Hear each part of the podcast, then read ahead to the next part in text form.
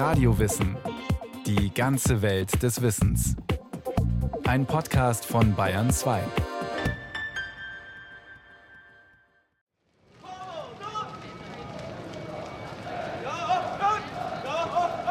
Unglaublich.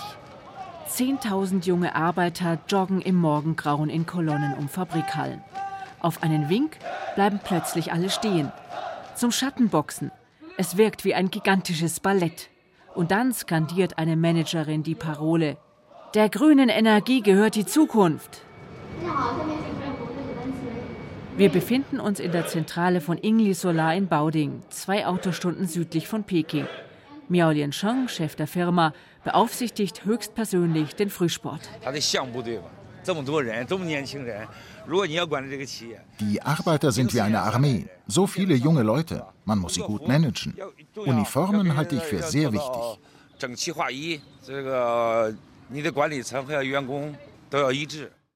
Es ist schon ein paar Jahre her, dass Miao Liansheng diesen Einblick in die Geschäftskultur seiner Firma gab. Damals war er Multimilliardär und einer der reichsten Chinesen. In seinen Werkshallen hingen Spruchbanner mit roter Schrift Höchstleistungen zum Wohle des Landes. Uniformen und Parolen, ziemlich kommunistisch. Und im kapitalistischen Sinne erfolgreich. Ingli war einer der größten Solarhersteller der Welt, Sponsor von Bayern München und wie eine Rakete an der Börse in New York gestartet. Doch als später der weltweite Markt für Photovoltaik einbrach, rutschte Ingli mit ab, tief in die roten Zahlen. So kann es passieren im Kapitalismus, selbst in China. Obwohl dort die Regierung stolz verkündet, Sozialismus mit chinesischem Charakter erfunden zu haben. Im Klartext ein System von kapitalistischen Kommunisten. Für den Westen ist das ein Rätsel, ein totaler Widerspruch. Für Miao Liansheng ist es völlig normal.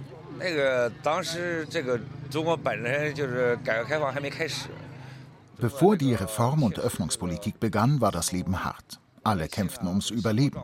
Nur rumsitzen und warten ging nicht. Das ist heute noch so. Ich selbst habe in der Armee gedient. Danach habe ich für ein Staatsunternehmen gearbeitet, bis ich mich selbstständig machte. Zuerst mit einer Baufirma. Nach zwei Jahren gründete ich eine für Kosmetik. Aber dafür war China noch nicht reif. Deshalb wechselte ich zu Nahrungsmitteln, dann zu Autos und schließlich in die Solarbranche. Ich bin der einzige Unternehmer in meiner Familie und alle freuen sich.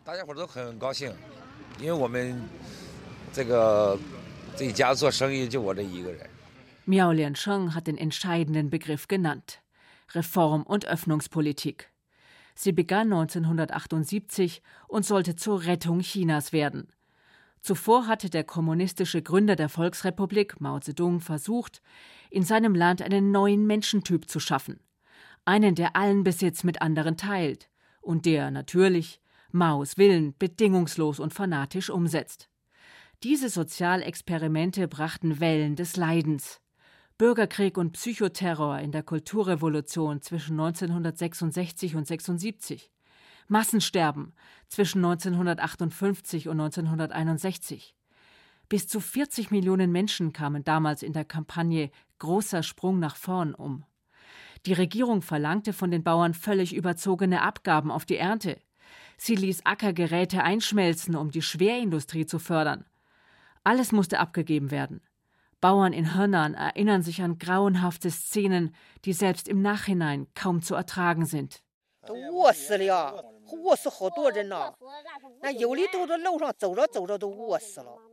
Viele Leute sind verhungert. Einige sind beim Gehen einfach zusammengebrochen. Viele Familien wurden ausgelöscht. Einige haben nur überlebt, weil sie die Körper toter Babys gegessen haben. In den 60er Jahren war meine Familie sehr arm. Alles wurde von der Kommune kontrolliert, nicht von einzelnen Personen. Wir hatten keine Chance, an Fleisch heranzukommen. Es gab zwar Schweine und Kühe, aber wir durften nicht schlachten, ohne dafür Steuern zu zahlen. Sie gehörten dem Staat, nicht uns. Das war die Zeit, in der ich Knochen gegessen habe. Knochen haben nämlich noch ein bisschen Fleischgeschmack. Ich kann ein ganzes Hühnchen mit Klauen, Flügeln und Kopf essen. Es bleibt nichts übrig.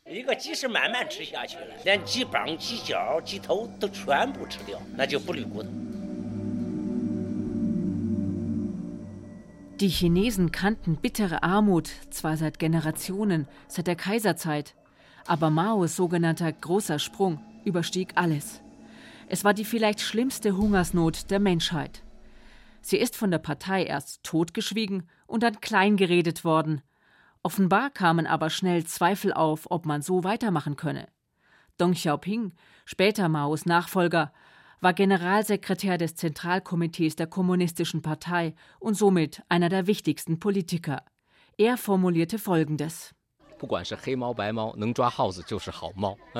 Egal ob schwarz oder weiß, Hauptsache die Katze fängt Mäuse. Aus dem Stegreif kann Isung Gerich den klassischen Satz aufsagen. Der 38-Jährige ist Vorsitzender der Union zur Förderung chinesischer Unternehmen in Bayern. Persönlich habe ich sehr, sehr viel Respekt. Diese schwarze Kasse und weiße Kasse. Ne? Er meint, diese Wirtschaftsbasis ist alles. Ja, genau. Egal, dass es schwarze Kasse oder weiße Kasse. Hauptsache, wir haben wirtschaftliche Entwicklung. Ja, ohne wirtschaftliche Basis kann man nichts machen. Ja. In der Not wollte Deng Xiaoping, dass die Bauern mehr Getreide produzierten, damit das Volk überleben kann. Und wenn es sein musste, durch private Initiative und eben nicht durch die reine sozialistische Lehre wie bisher. Es gibt keine Ton- oder Filmaufnahmen, die dieses berühmte Zitat von Deng Xiaoping dokumentieren. Aber das Zitat ist verbürgt. Professor Daniel Lese von der Universität Freiburg ist Experte für diese Epoche der chinesischen Geschichte. Es stammt aus dem Juli 1962, ist allerdings etwas anders, als wir das heute meistens kennen. Also dort ist es immer wieder gegeben als, egal ob die Katze gelb oder schwarz ist, wenn sie Mäuse fängt, ist sie eine gute Katze. Das Ganze hat sich also Dong nicht ausgedacht, sondern ist im Wesentlichen ein Sprichwort aus seiner Heimatprovinz Sichuan, was er hier angewandt hat. Also es gibt auch andere, die das Zitat aufgegriffen haben, aber es ist nicht so, dass sich daraus jetzt ein ganz paradigmatischer neuer Politikwechsel ergeben hat. Etwas, das später ab der Öffnung 1976 immer häufiger in die Praxis umgesetzt werden sollte, war zunächst nur ein Motto. Sehr lange wurde nicht mehr daraus. Obwohl der große Sprung Abermillionen von Toten verschuldet hatte, blieb Mao Zedong der mächtigste Mann in China.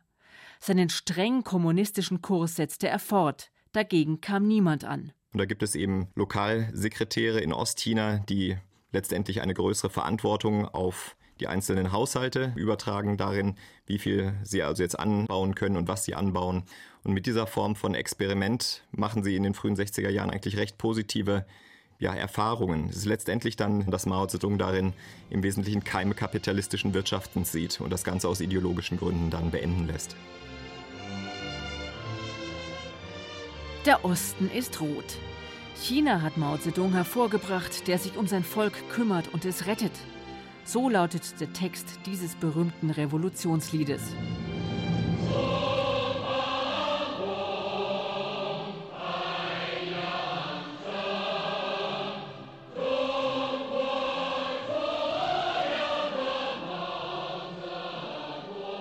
Neunter September 1976. Mao stirbt und mit ihm jene extremen Sozialexperimente, die das Land immer wieder ins Chaos gestürzt hatten.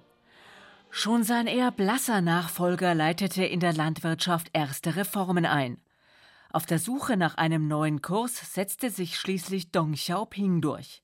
Die Zeit war reif, sagt Professor Sebastian Heilmann von der Universität Trier, einer der besten deutschen China-Kenner. Deng Xiaoping war ein Organisationsmann durch und durch und auch ein Pragmatiker. Das heißt, wenn der Leute hungern sah, dann war seine Idee nicht, wie können wir das mit, mit dem Sozialismus vereinbaren, sondern wie kriegen wir den Hunger weg. Und das war damals wirklich auch ein reales, äh, ganz schlimmes Problem in China, auch in den 1970er Jahren noch. Und er hatte auch gesagt, Armut ist nicht Sozialismus. Letztlich aus der Sicht der Bevölkerung natürlich äußerst heilsam und äußerst positiv, denn der Hunger, das muss man dieser Partei ja dann lassen. Der Hunger ist in der Tat dann in den 80er Jahren sehr, sehr effektiv bekämpft worden und ähm, ist heute aus den größten Teilen der chinesischen Bevölkerung verschwunden. Grundlage dafür, die Partei gab Maos System der Volkskommunen auf. Das heißt, Bauern wurde es erlaubt, ihre Überschüsse zu verkaufen. Für Deng Xiaoping war das aber nur der Anfang. Und dann ist Deng Xiaoping auf die Idee gekommen, dass er eigentlich ohne staatliche Investitionen es vermocht hat, diese Energien in der chinesischen Bevölkerung zu entfesseln.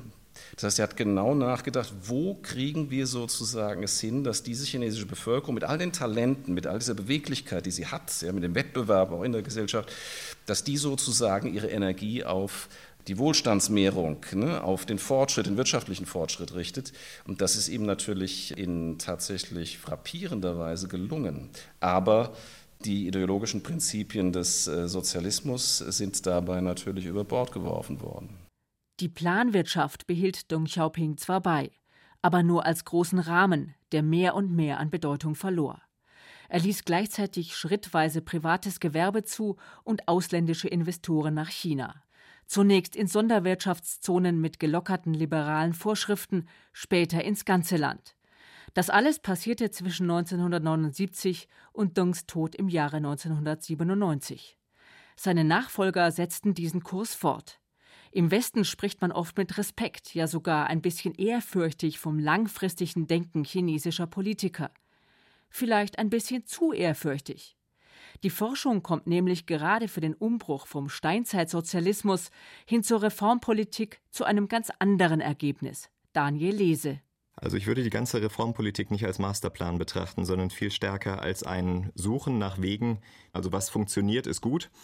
Und äh, Deng Xiaoping war insbesondere dann in der Reformphase gar nicht mal derjenige, der die meisten der politischen Neuansätze selber gedacht oder geprägt hat. Er hat eine ganze Reihe von anderen experimentieren lassen und hat dann im Nachhinein sein Plazit gegeben.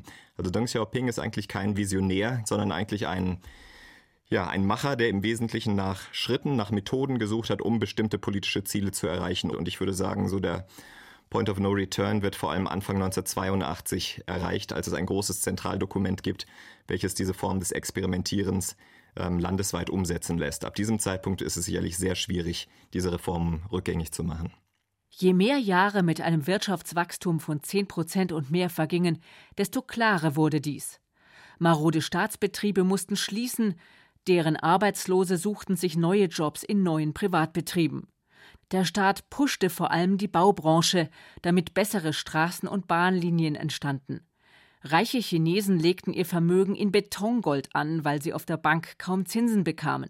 Weniger reiche Chinesen legten alles auf die hohe Kante, weil sie ihren Kindern gute Schulen und sich selbst den Arzt finanzieren mussten. Die Gesellschaft wandelte sich, aber die KP blieb oberste Instanz.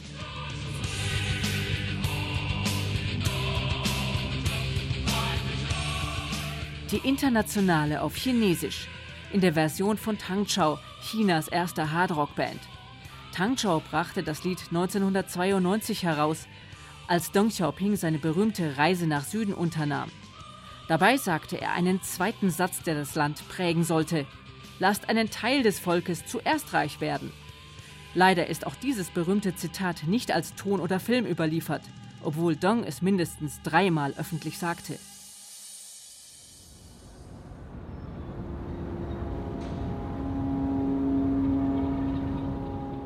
Wir befinden uns in Wenzhou, einer Hafenstadt 460 Kilometer südlich von Shanghai.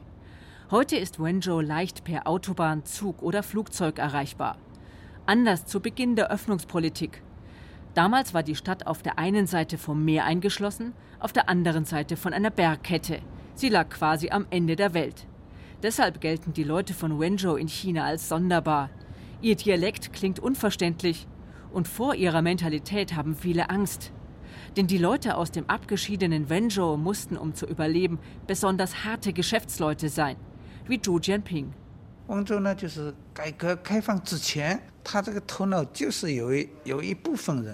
Vor der Reformpolitik fingen einige in Wenzhou schon ganz klein mit privaten Geschäften an, wie dem Reparieren von Regenschirmen. Die Familie eines Freundes kam so zu viel Geld. Aber unsere kommunistischen Funktionäre pochten damals noch auf die Kollektivierung. Ich arbeitete in einer staatlichen Fabrik für Ventilatoren. Als die Reform begann, sagte mein Chef, Kommt nicht zur Arbeit, macht lieber Schuhe. Umgerechnet konnte ich mit einem Paar Schuhe 80 Euro Cent Profit herausholen. Am Tag nähte ich zwei Paar, während ich im Staatsbetrieb 4 Euro im Monat verdiente. Wir haben sofort eine eigene Fabrik aufgemacht. Das war damals einfach. Such dir ein paar Leute und los geht's. 我们第一个就开始去办工厂，那时候办工厂还是比较方便的，招几个人就可以了。Als Zhu Jianping seine Geschichte vor einigen Jahren erzählte, besaß seine Familie fünf Schuhfabriken. Ein Neffe produzierte für Deichmann und Zhu war dabei, sein Portfolio mit LED-Leuchten zu erweitern. Wenzhou brachte die ersten kapitalistischen Kommunisten hervor. Ein weitsichtig von Peking gefördertes Modell? Hung Zhening von der Akademie der Sozialwissenschaften in Wenzhou.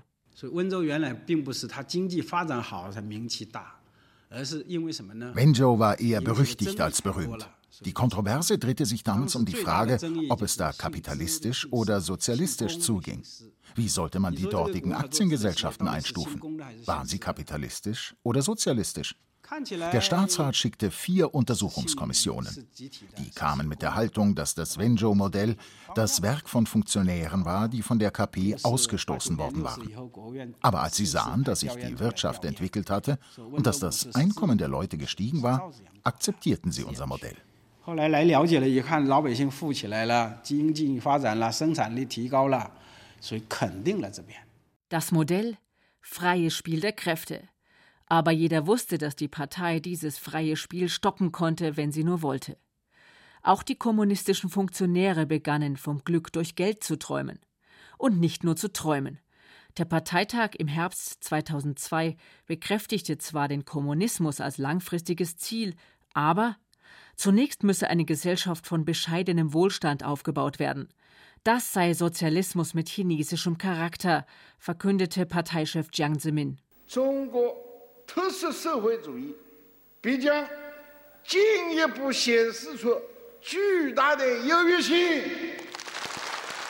In diesem neuen chinesischen Sozialismus ist es erlaubt, dass private Unternehmer in die kommunistische Partei eintreten. Sie werden nicht länger als Ausbeuter angesehen, sondern als Repräsentanten des Volkes. Und sie treten in Scharen in die KP ein. Die Reichenliste des Shanghaier Hurun-Instituts zeigt es. 2015 wurde China erstmals zum Land mit den meisten Dollarmilliardären. Etwa ein Drittel von ihnen ist Parteimitglied. Doch als die ersten Unternehmer 2002 eintreten durften, gab es Ärger. Die Band Tangchou mit dem Lied Der Sozialismus ist gut. Die Hardrocker singen, die Kommunistische Partei baut an der Zukunft des Volkes.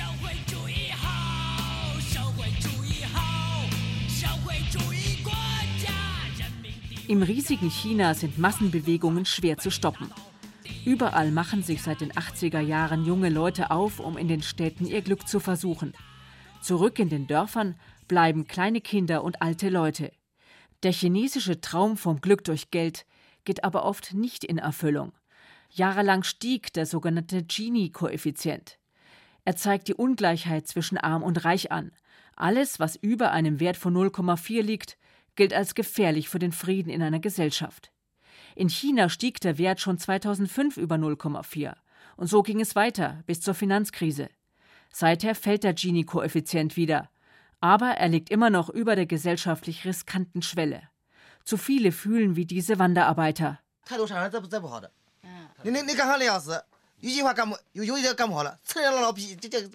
Die Shanghaier sind gegenüber uns sehr voreingenommen. Wenn ich in der Arbeit Fehler mache, beschimpfen sie mich wüst. Dabei ist doch der einzige Unterschied, dass ich vom Land stamme und sie aus Shanghai. Manchmal bin ich so wütend, dass ich sie am liebsten mit einem Messer angreifen würde. Egal, ob wir alle zusammen umkommen würden. Sie machen mich wegen lauter Kleinigkeiten fertig. Nur weil Sie reich sind und ich nicht. Und das ist ein Problem. Jedes Jahr werden in China Zehntausende von mehr oder weniger gewalttätigen Protesten gezählt. Gegen korrupte Parteifunktionäre, gegen Fabriken, die Flüsse vergiften, gegen die Willkür. Von den meisten Protesten bekommt die Außenwelt nichts mit aber die Partei registriert sie genau. Daniel Lese. Die wachsende Ungleichheit, die ja ganz klar gegeben ist, China ist eines der ungleichsten Länder, wenn wir den Gini-Koeffizienten betrachten, weltweit, hat zu einer ganz massiven Kritik an den bestehenden Verhältnissen geführt, wobei solange also große Teile, insbesondere der Mittelschichten, profitieren vom Aufschwung, hat das Ganze eben noch eine gewisse stabilisierende Funktion, aber letztendlich ist es ein ja auf tönernen Füßen stehendes Konstrukt. Der Kurs der Kommunistischen Partei hat sich verändert, seit 2012 Xi Jinping an die Macht kam. Wir werden gegen Korruption, Bürokratie und Hedonismus kämpfen. Wir werden die Kompetenz der Politiker prüfen und versprechen, uns für das Wohl der Partei und des Volkes einzusetzen. Golf spielen, protzige Luxusuhren oder fette Bankette. Statussymbole des Reichtums waren lange in, egal woher der Reichtum stammte. Doch damit anzugeben ist heute ein echtes Risiko, sagte Daniel Lese schon 2016. Mittlerweile ist es allerdings so, dass eben die Partei versucht, auch in allen privatwirtschaftlichen Unternehmen Parteigruppen zu etablieren, die also dort entsprechend auch für eine Aufrechterhaltung der korrekten Sichtweise sorgen. Also ich habe eine ganze Reihe von Kollegen oder Freunden, die Parteisekretäre sind in unterschiedlichen, sei es Unternehmen oder Universitäten, und die beschreiben eben sehr deutlich, dass man das eben 2000 13 eben noch so ein bisschen belächelt hat. Aber diese Ironie ist geschwunden, muss man sagen. Also der Wind, der jetzt weht, ist schon ein deutlich härterer. Korrupte Unternehmer und KP-Funktionäre riskieren, denunziert und öffentlich bloßgestellt zu werden. Es drohen Jobverlust und Gefängnis. Folge? Vorschriften werden immer enger ausgelegt. Die Angst vor Fehlern nimmt zu.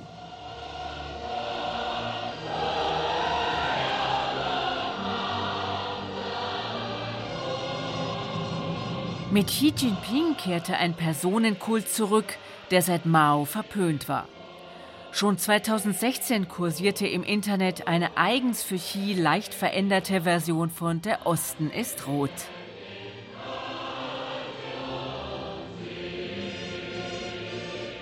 Will Xi ein neuer Mao werden? Kommt der Steinzeitsozialismus zurück? Anders als unter Mao ist China heute kein isoliertes Land, sondern ein Global Player. Wenn Xi Jinping dauerhaft erfolgreich sein will, dann braucht er weltweit Partner. Um sein Milliardenvolk zu ernähren, das sich in fast vier Jahrzehnten an steigenden Wohlstand gewöhnt hat. Den muss Xi auch weiterhin bieten, denn nur durch kapitalistische Erfolge kann er die Macht der Kommunisten erhalten.